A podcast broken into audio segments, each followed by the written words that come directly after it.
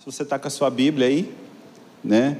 Se for a nova versão transformadora, você vai ler igualzinha a minha tradução, tá? Salmo 27, Salmo do Rei Davi, a partir do versículo 1. O Senhor é minha luz e minha salvação. Então por que ter medo? O Senhor é a fortaleza de minha vida. Então por que estremecer?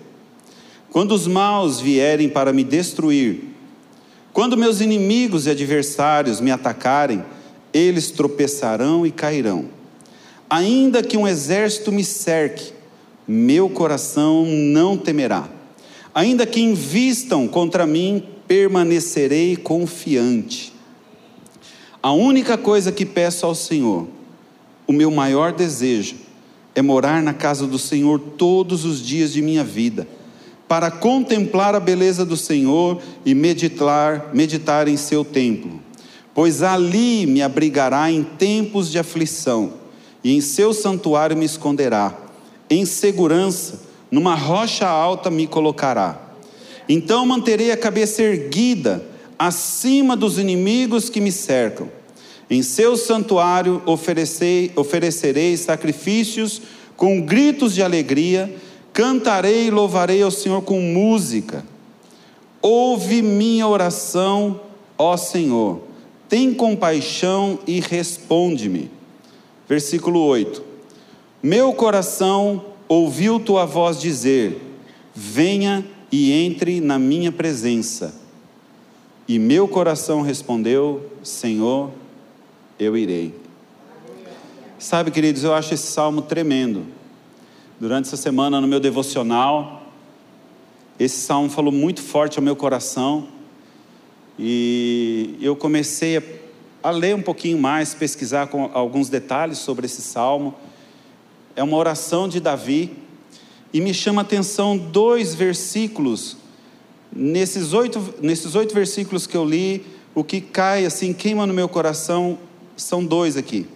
É o versículo 4 onde o rei Davi diz: Uma coisa eu peço ao Senhor, o meu maior desejo é morar na casa do Senhor todos os dias de minha vida, para contemplar a beleza do Senhor e meditar no seu templo.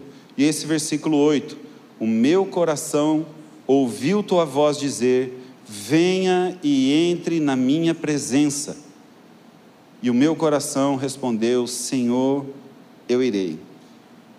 Sabe, queridos, este é o convite né, que o Senhor tem feito a toda a humanidade, desde o pecado de Adão e Eva, onde trouxe o afastamento entre homem e Deus.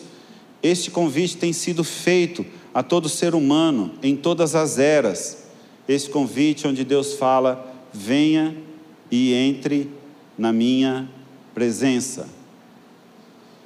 Ao ler a Bíblia, não somente vemos, mas também é possível sentir esse Deus de amor, um Deus que quer fazer parte da nossa vida, quer ser parte da nossa vida, um Deus que aparentemente está tão distante, lá nos céus, mas ao mesmo tempo tão perto daquele que o deseja. Certa vez eu vi alguém dizer que Deus está apenas a uma oração de distância daquele que tem um coração quebrantado e contrito. Apenas a uma oração de distância. E eu quero falar novamente nessa noite, irmãos, sobre oração. Sabe por quê? Porque não existe um poder maior para o povo de Deus. Não existe uma arma maior para o povo de Deus, irmãos, do que oração. A oração não é simplesmente você dobrar os seus joelhos e fazer ali, repetir algumas palavras, ou simplesmente você dizer o que você está precisando, é muito mais do que isso, irmãos. Então, a arma mais poderosa que o ser humano tem, que pode atingir em todos os níveis espírito, alma e corpo ou seja, necessidades espirituais, necessidades emocionais, necessidades físicas, todas elas nós podemos atingir pela oração. Então, na semana passada eu falei um pouquinho sobre concordância na oração, e eu citei aqui Mateus 18, 19, onde o Senhor Jesus diz que se dois de vós concordarem aqui na terra a respeito de qualquer coisa que pedirem ao Pai, Ele vos fará. O contexto ali estava falando de disciplina na igreja, mas nós podemos não tirar de forma isolada esse versículo, porque esse versículo diz qualquer coisa que nós pedirmos ao Pai. Né? Se nós concordarmos, entrarmos em concordância. E eu achei muito bacana que durante essa semana eu vi vários irmãos falando que, olha, a gente entrou em concordância. Nossa, a gente aqui, eu e minha esposa, não falávamos a mesma língua e nós passamos a falar a mesma língua. Então, irmãos, eu, eu, eu me sinto na obrigação de estar compartilhando novamente sobre esse, esse tema, né? É, Amós 3,3, a palavra de Deus diz assim: andarão dois juntos se não houver entre eles acordo. Essa palavra sobre andar em acordo, estar em acordo, é, de concordância, fala de caminhar juntos, duas pessoas andando no mesmo propósito.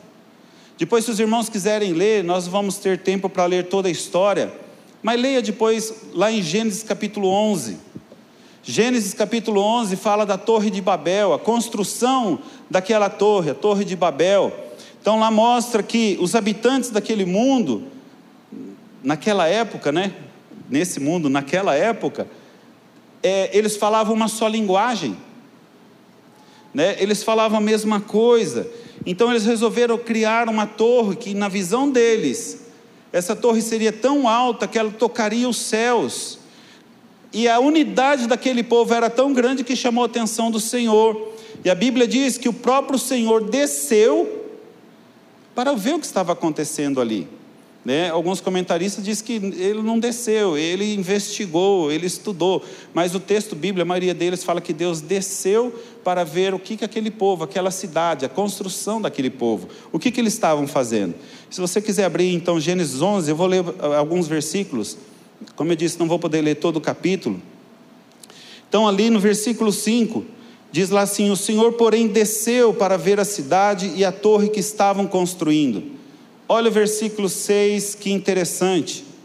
Vejam, disse o Senhor, todos se uniram e falam a mesma língua.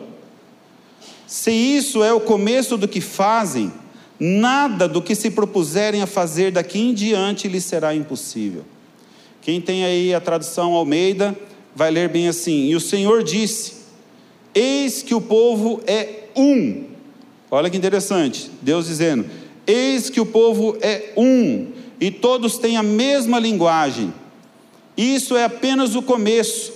Agora não haverá restrição para tudo o que intentarem fazer.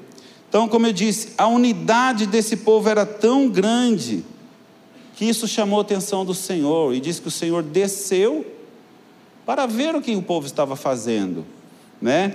E diz que pelo fato deles falarem a mesma linguagem, ter o mesmo parecer, não haveria restrição em tudo aquilo que eles propusessem a fazer.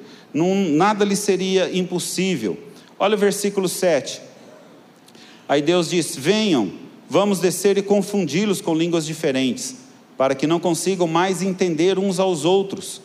Assim o Senhor os espalhou pelo mundo inteiro, e eles pararam de construir a cidade ela recebeu o nome de Babel, pois ali confundiu as pessoas com línguas diferentes e as espalhou pelo mundo. Então, aqui em Gênesis 11, irmãos, nós vemos que é, deu origem né, a diversas línguas que são faladas no mundo. Até então, era falada uma só linguagem.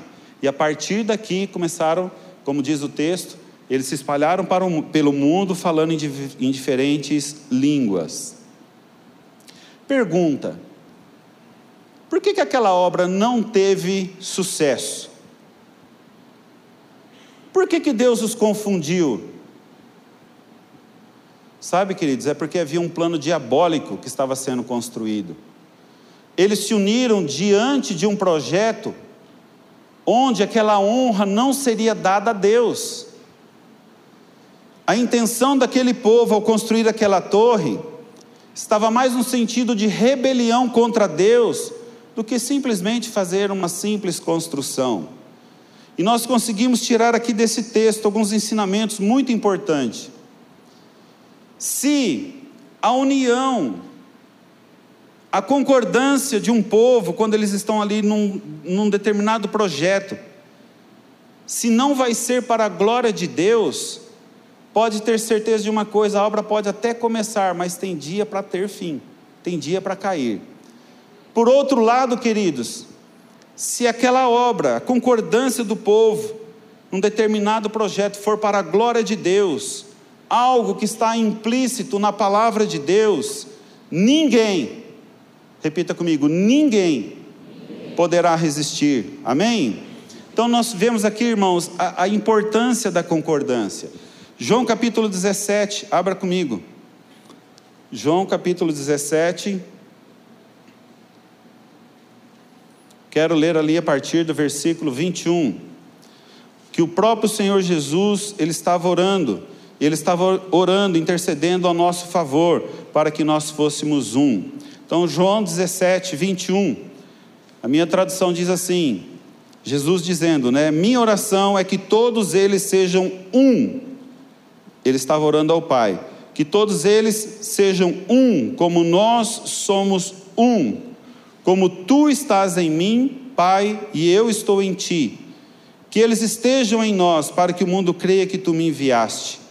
Eu dei a eles a glória que tu me deste, para que sejam um, como nós somos um. Eu estou neles, neles, e tu estás em mim que eles experimentem unidade perfeita, para que todo mundo saiba que tu me enviaste e que os ama tanto quanto me amas.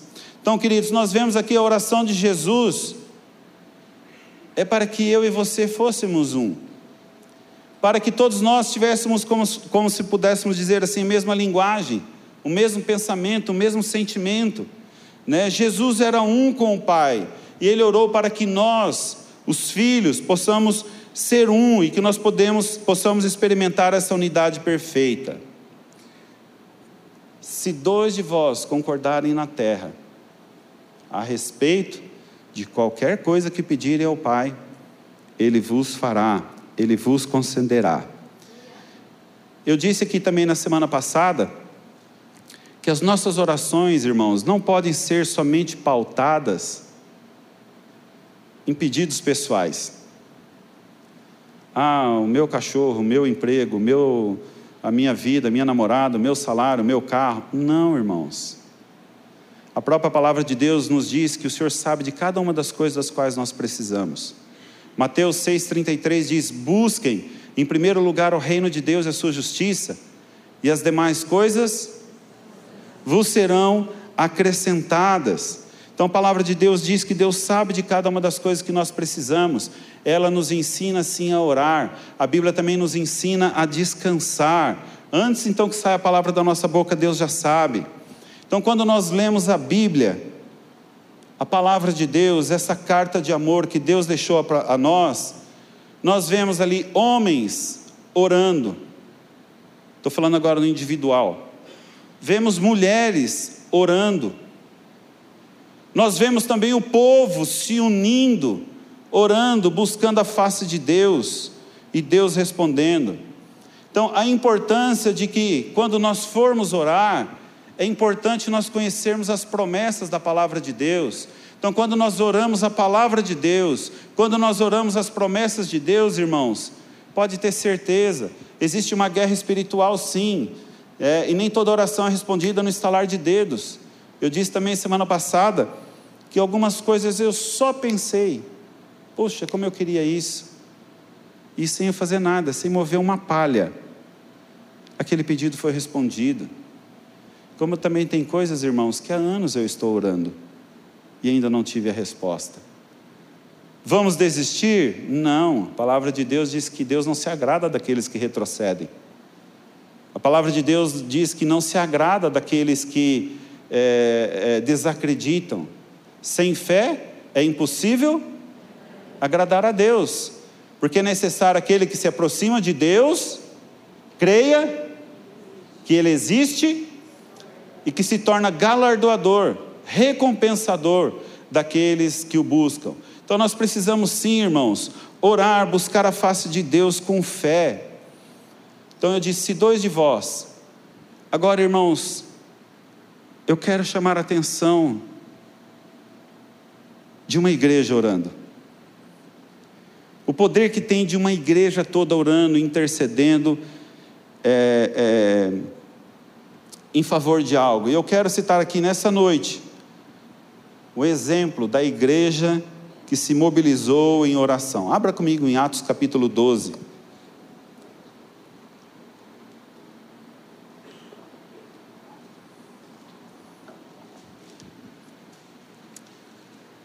A igreja de Atos, também, como eu disse na semana passada, era uma igreja que se movia no espírito, era uma igreja que orava, era uma igreja que buscava a face de Deus, e com isso começou a haver perseguição. Então, Atos capítulo 12, nós vamos falar aqui sobre a perseguição da igreja e os primeiros mártires. Então, Atos 12, 1, diz assim: Por essa época, o rei Herodes Agripa começou a perseguir violentamente. Qual que é a tua tradução? Diz o que aí? Hã? A maltratar. A Herodes Agripa começou a maltratar. A minha tradução diz: começou a perseguir violentamente algumas pessoas da igreja. Mandou matar a espada Tiago, irmão de João. Quando Herodes viu quanto isso agradava aos judeus, também prendeu Pedro durante a celebração da festa dos pães sem fermento. Depois lançou-o na cadeia sob a guarda de quatro escoltas, cada uma com quatro soldados. A intenção de Herodes era apresentar Pedro aos judeus para julgamento público depois da Páscoa. Enquanto Pedro estava no cárcere, a igreja orava fervorosamente a Deus por ele. A igreja orava fervorosamente, alguma outra tradução diz continuamente a Deus por ele. Sabe, irmãos, não era uma oração qualquer. Não era assim é, uma oraçãozinha, era uma oração fervorosa, uma oração intensa é uma oração na qual ela tinha propósito. E a igreja estava unida nesse propósito porque o seu líder estava preso. O seu líder estava ali próximo a ser executado. Aos olhos humanos não tinha salvação. Mas para aqueles que temem o Senhor, nós não podemos olhar para os, eh, como, como os homens vê. Nós precisamos olhar com os olhos da fé. Então, aos olhos humanos, Pedro não tinha salvação, mas a igreja estava ali orando fervorosamente por ele. Pedro estava ali numa cela, preso, né, uma escolta de quatro escoltas, cada escolta, escolta quatro soldados, estava ali preso com algemas nas mãos, corrente nas mãos, e a igreja estava orando, intercedendo por ele. E o resultado disso foi o que? De repente, uma luz brilhou naquela prisão, as correntes caíram de suas mãos, né, o anjo tocou ele, levante-se. E o anjo tirou ele daquele lugar milagrosamente. E quando Pedro saiu dali, se os irmãos lerem depois o versículo 12, vai lá falar que Pedro foi ao lugar, à casa de uma irmã lá, Maria, e a igreja estava lá reunida orando. A oração intensa, a oração fervorosa daquela igreja, irmãos, teve a capacidade de tirar Pedro daquela cela, daquela prisão. A oração, ela cria um ambiente para Deus agir. É através da oração que nós tocamos o coração de Deus. Quando o nosso coração está de acordo com a palavra de Deus, de acordo com a vontade de Deus, irmãos, quando nós oramos, um ambiente é criado, e nesse lugar de oração, é, o impossível é quebrado, as cadeias são removidas. Lá em Isaías 43, 13, o Senhor diz: Agindo eu, quem impedirá? Então nós temos tantos versículos na Bíblia que o, o impossível é para os homens e não para Deus. É na presença de Deus, irmãos, que nós chamamos a existência aquilo que não existe como se já fosse. O propósito dessas mensagens que eu tenho falado domingo após domingo, falando sobre a oração, e se for pensar bem, irmãos, dá para a gente falar um ano inteiro sobre oração. Então, o propósito está aqui falando sobre a oração, é porque nós queremos experimentar mais de Deus, nós queremos subir um degrau no nosso nível, queremos subir um nível, um degrau na nossa busca a Deus. Nós queremos não somente como pessoas, como indivíduos, mas como igreja, irmãos. Imagina uma igreja toda orando, uma igreja toda intercedendo em favor de algum, de algum objetivo. Uma igreja unida, com um só pensamento. Uma igreja que não é dividida, com um só, uma igreja que não é dividida e tem um só pensamento. Esse tipo de oração, irmãos, pode ter certeza que ela é ouvida pelo Senhor. Deixa eu trazer aqui um fato muito importante. Quantos aqui já estudaram é, ou leram alguma coisa sobre a Coreia do Sul? Alguém que estudou alguma coisa? Poucas pessoas. Estudaram talvez um pouquinho sobre a Coreia do Sul. Em 1953, a Coreia do Sul ela estava totalmente devastada por causa da guerra dela contra a Coreia do Norte. Naquela época, aquele país existia somente 3% de cristãos. E esses cristãos, irmãos, eles estavam sofrendo os mesmos dilemas que os demais é, moradores, né, o, o, os patriotas lá da Coreia. Em 1960, a Coreia do Sul ela era o quarto país mais pobre do mundo. 80% da população deles era favelados. Eles não tinham trabalho, eles não tinham renda, consequentemente, eles não tinham o que comer, era um país muito violento, perigoso, mas esses 3% de cristãos que existiam naquele país, eles fizeram um pacto e eles começaram a levantar todos os dias, quatro e meia da manhã, e a igreja, cinco horas, abria as portas e eles começaram a orar. Eles começaram a buscar a Deus. 1960 quarto país mais pobre do mundo. E eles começaram a orar e buscar a face de Deus. Não começaram a orar por si próprios, não. Deus, põe comida na minha mesa. Não. Deus, eu preciso melhorar de vida. Não, não era a oração deles. Eles começaram a orar pelo seu país, começaram a orar pela nação, eles começaram a orar pelos políticos. Isso mesmo, pelos políticos. Talvez a maioria de nós aqui, se nós fizéssemos aqui um momento de intercessão, quero conclamar a igreja para vir aqui orar pelos políticos da nossa nação. A gente teria dificuldade. Porque a grande maioria aqui talvez tenha um certo ranço, não sei se é a palavra correta ou devida para ser colocada aqui, com os políticos. Não vamos generalizar. Tem muita gente séria, tem muita gente temente a Deus, então nós não podemos generalizar, tá? Mas uma coisa que eu falo, sabe, irmãos, os políticos talvez hoje seja a classe mais desacreditada na nossa nação, sim ou não? Mas tem um detalhe: nós oramos pouco por eles. Se nós gastássemos o mesmo tempo, o tempo que nós gastamos em oração, se nós gastássemos esse mesmo tempo, porque falamos tão mal, né? Se nós gastássemos em oração, talvez a realidade hoje seria outra. Então, a Coreia do Sul, eles começaram a orar pelos políticos, pelos dirigentes da sua nação. E você sabe o que aconteceu? Deus começou a fazer um movimento na Coreia do Sul. Deus começou a mover ali na, naquela cidade, Deus, eh, naquele, naquele país. Deus começou a mudar a, a sorte deles. Hoje, a Coreia do Sul é o país que tem mais igrejas no mundo. As maiores igrejas estão concentradas hoje na Coreia do Sul. Esse dia atrás vi uma reportagem da Folha de, da Folha de São Paulo, dizendo que tinha uma igreja lá que estava com 880 mil membros.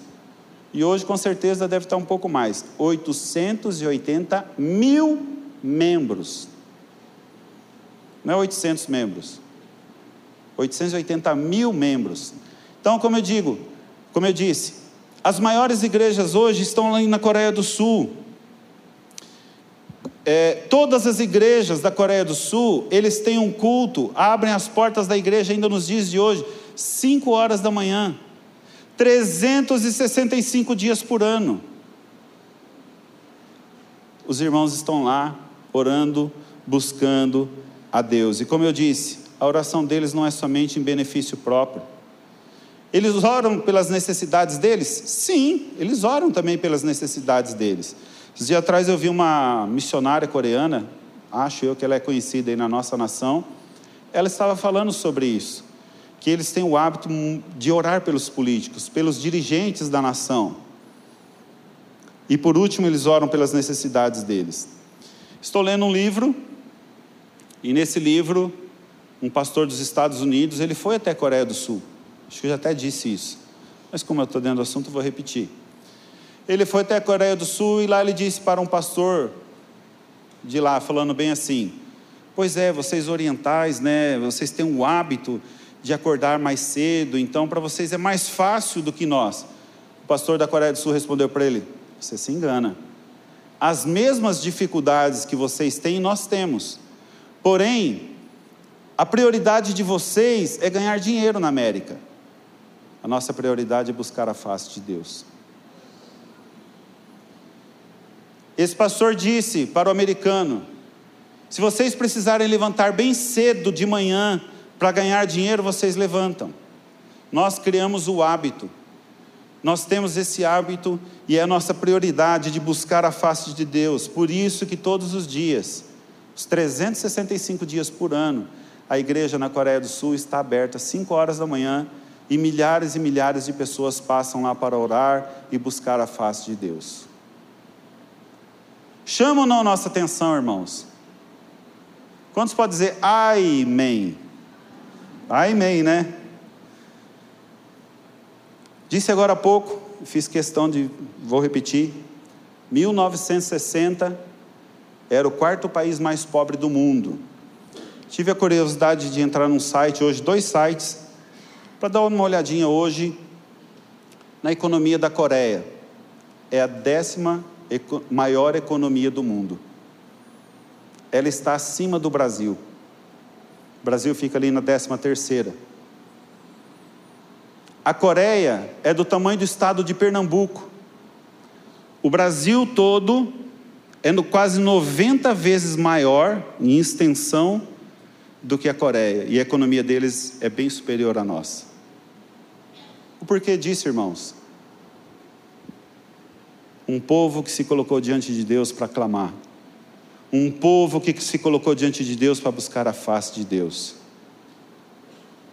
E quando um povo se coloca diante de Deus para buscar a face de Deus, como diz lá em Crônicas 7,14: se o meu povo, que se chama pelo meu nome, se humilhar, orar, se converter dos seus maus caminhos e buscar a minha face, então eu ouvirei dos céus perdoarei os seus pecados, sararei a sua terra.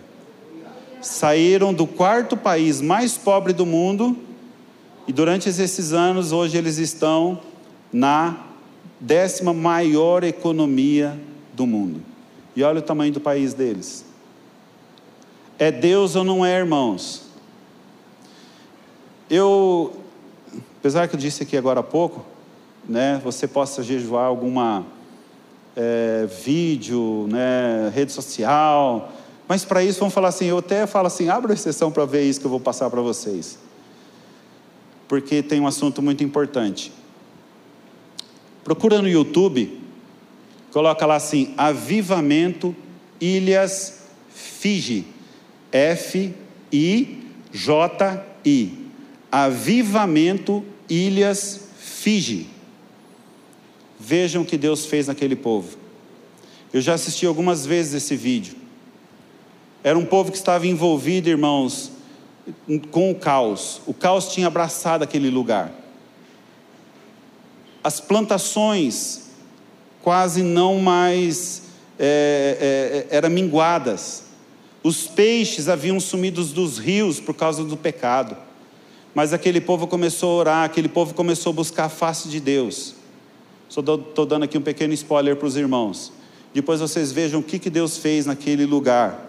Por quê? Um povo que decidiu buscar a face de Deus. Feliz a nação. Mais forte. Feliz a nação cujo Deus é o Senhor. Sabe, irmãos, como igreja, nós precisamos sim orar pela nossa nação. E esse é um dos alvos que nós colocamos aqui, no qual nós estamos orando, intercedendo, não somente pela nação, mas também nós temos orado aqui pela nossa cidade, pelos nossos dirigentes, pelos nossos governantes. 1 Timóteo, capítulo 2, abra aí.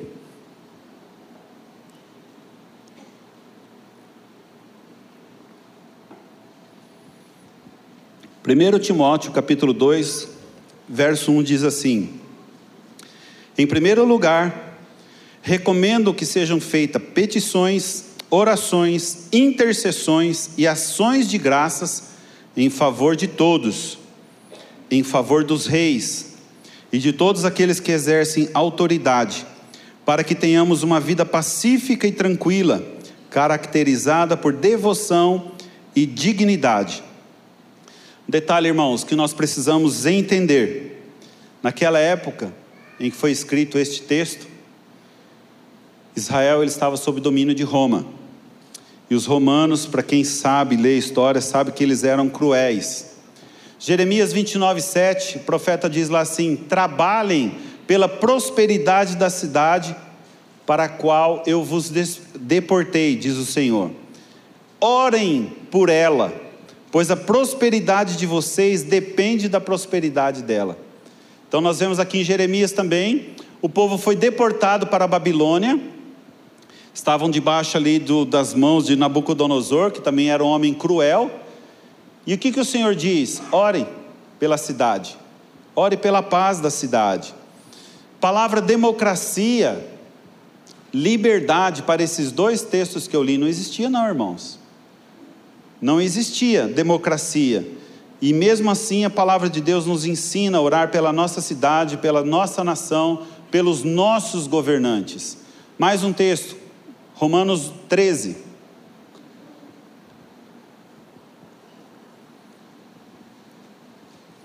Romanos 13, 1. Minha tradução diz bem assim: todos devem sujeitar-se às autoridades pois toda autoridade vem de Deus. Aqueles que ocupam cargos de autoridade foram ali colocados por Ele. Isso é sério, irmãos. Todos que ocupam cargos de autoridade foram colocados ali por Deus. Portanto, quem se rebela contra a autoridade se rebela contra o Deus que instituiu e diz assim: e será punido. Eu não estou aqui nessa noite para falar de política. Por favor, não entenda, eu estou aqui para falar da palavra de Deus e mostrando para os irmãos o que a palavra de Deus nos diz a respeito desses assuntos. Neste ano, irmãos, nós teremos eleições. E a coisa pode ficar muito tensa no nosso país. Por isso, irmãos, eu estou pedindo desde já, como igreja, vamos orar pela nossa nação.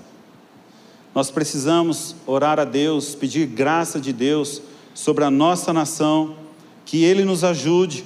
Precisamos cuidar muito das nossas palavras, e quando eu digo das nossas palavras, não somente aquelas que saem da nossa boca, porque hoje muitas das palavras são ditas através da escrita. Muitas das palavras hoje são escritas através dos dedos, verdade ou não?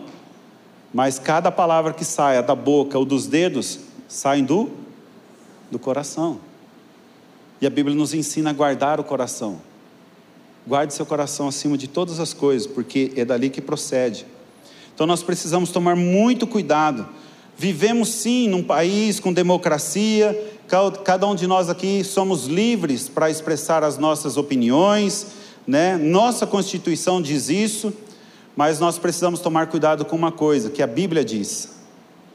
Mateus 12:36, Jesus diz assim: Eu lhes digo, no dia do juízo, vocês prestarão conta de toda palavra inútil que falarem. Por suas palavras vocês serão absolvidos e por suas palavras vocês serão condenados. Então nós temos que tomar muito cuidado mesmo, queridos, porque aquilo que sai da nossa boca tem um peso. E o que eu mais quero chamar a atenção da igreja, quanto mais for se aproximando as eleições, o cuidado tem que ser maior, sabe por quê? para a gente não se encontrar dividido dentro da igreja. Não estamos aqui para falar de político A ou de político B. Não é o nosso intento fazer isso. Mas o que, que nós queremos fazer, irmãos? Nós queremos dizer, é, primeiro quero dizer que a gente está junto com um grupo de pastores, esses pastores a gente chama de aliançados, e todos eles têm dito a mesma coisa. Quando você for depositar ali o seu voto, olhe o que pense o seu, olhe o que pensa o seu candidato. Se o seu candidato não tem nada de cristão, se ele não é um homem temente a Deus, cuidado. Não vote em quem é contra a Bíblia.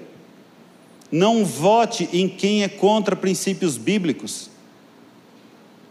Precisamos tomar cuidados, queridos. Não vote em quem diz que a Bíblia é ultrapassada, que a Bíblia precisa ser modernizada.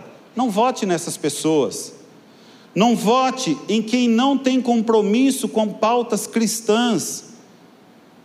Existem alguns políticos que querem legalizar coisas que a Bíblia condena. E uma nação, quando legaliza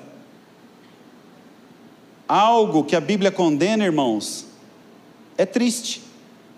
É muito triste. Por isso, irmãos, eu estou aqui para pedir que, como igreja, nós estejamos orando para que nessas próximas eleições tem sim a importância do meu papel, a importância do seu papel, mas que junto nós teremos, estejamos orando para que Deus coloque ali homens e mulheres que temam o nome dEle, para que Deus coloque ali homens e mulheres que conheçam a palavra de Deus, que não seja contra os princípios da palavra de Deus.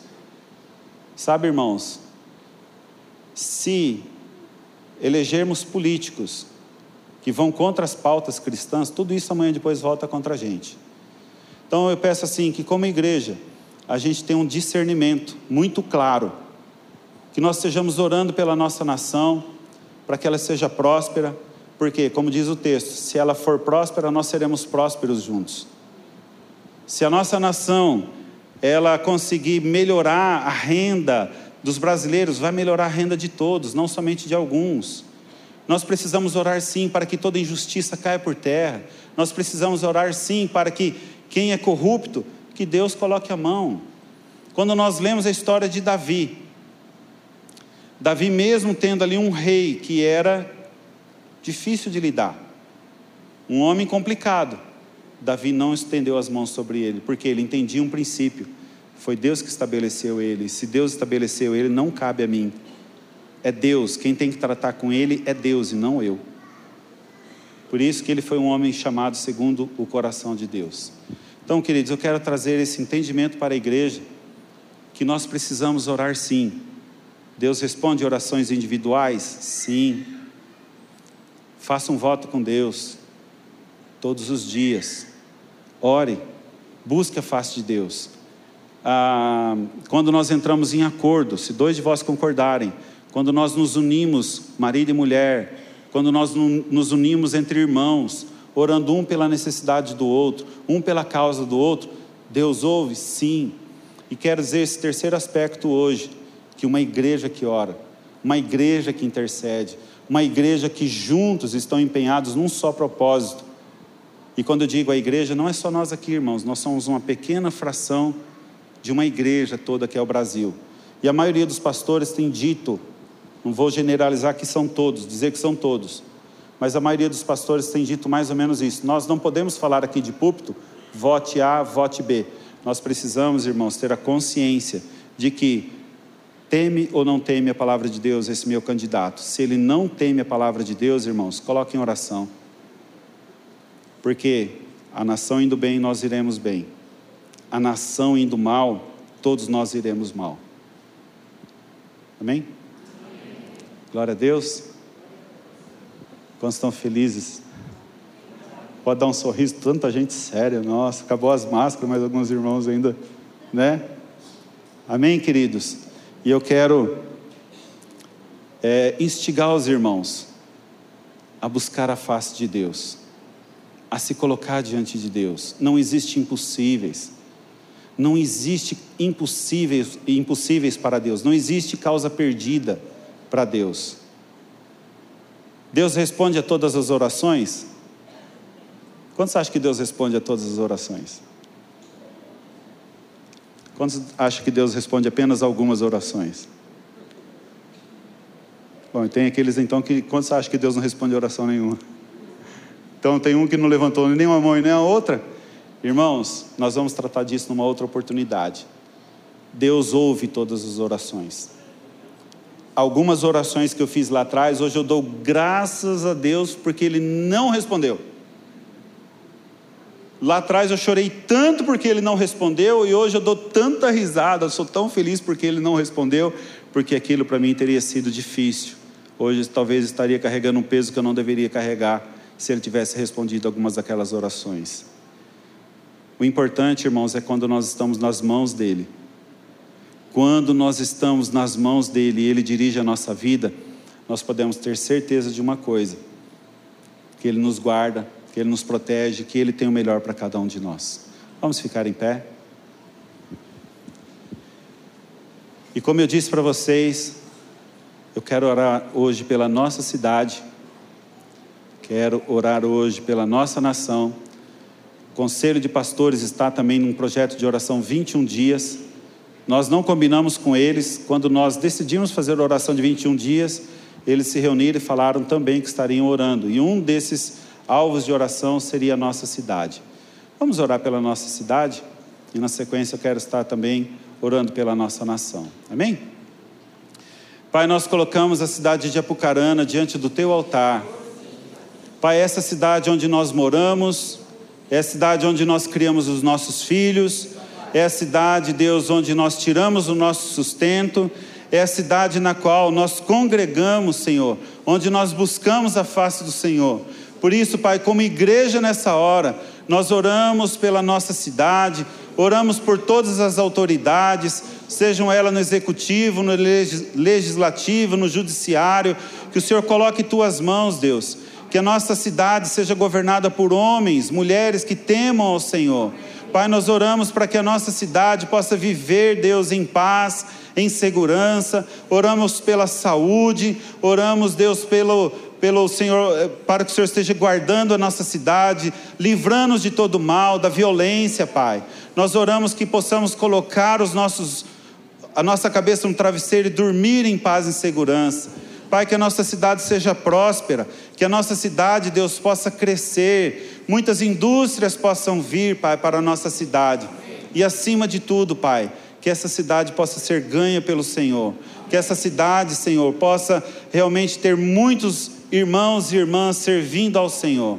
Oramos agora pelo nosso país como igreja, uma pequena fração da igreja no Brasil, nós levantamos as nossas mãos para interceder pela nossa nação, pedindo, Deus, misericórdia da nossa nação, perdoa os pecados da nossa nação, a começar pelos nossos, Deus, a começar por cada um de nós, e juntos, Deus, nós clamamos pedindo perdão Deus, pelos pecados da nossa nação, por toda injustiça que é praticada, Pai, por toda a impiedade que é praticada, nós oramos e pedindo, Deus, que este povo possa se render aos teus pés.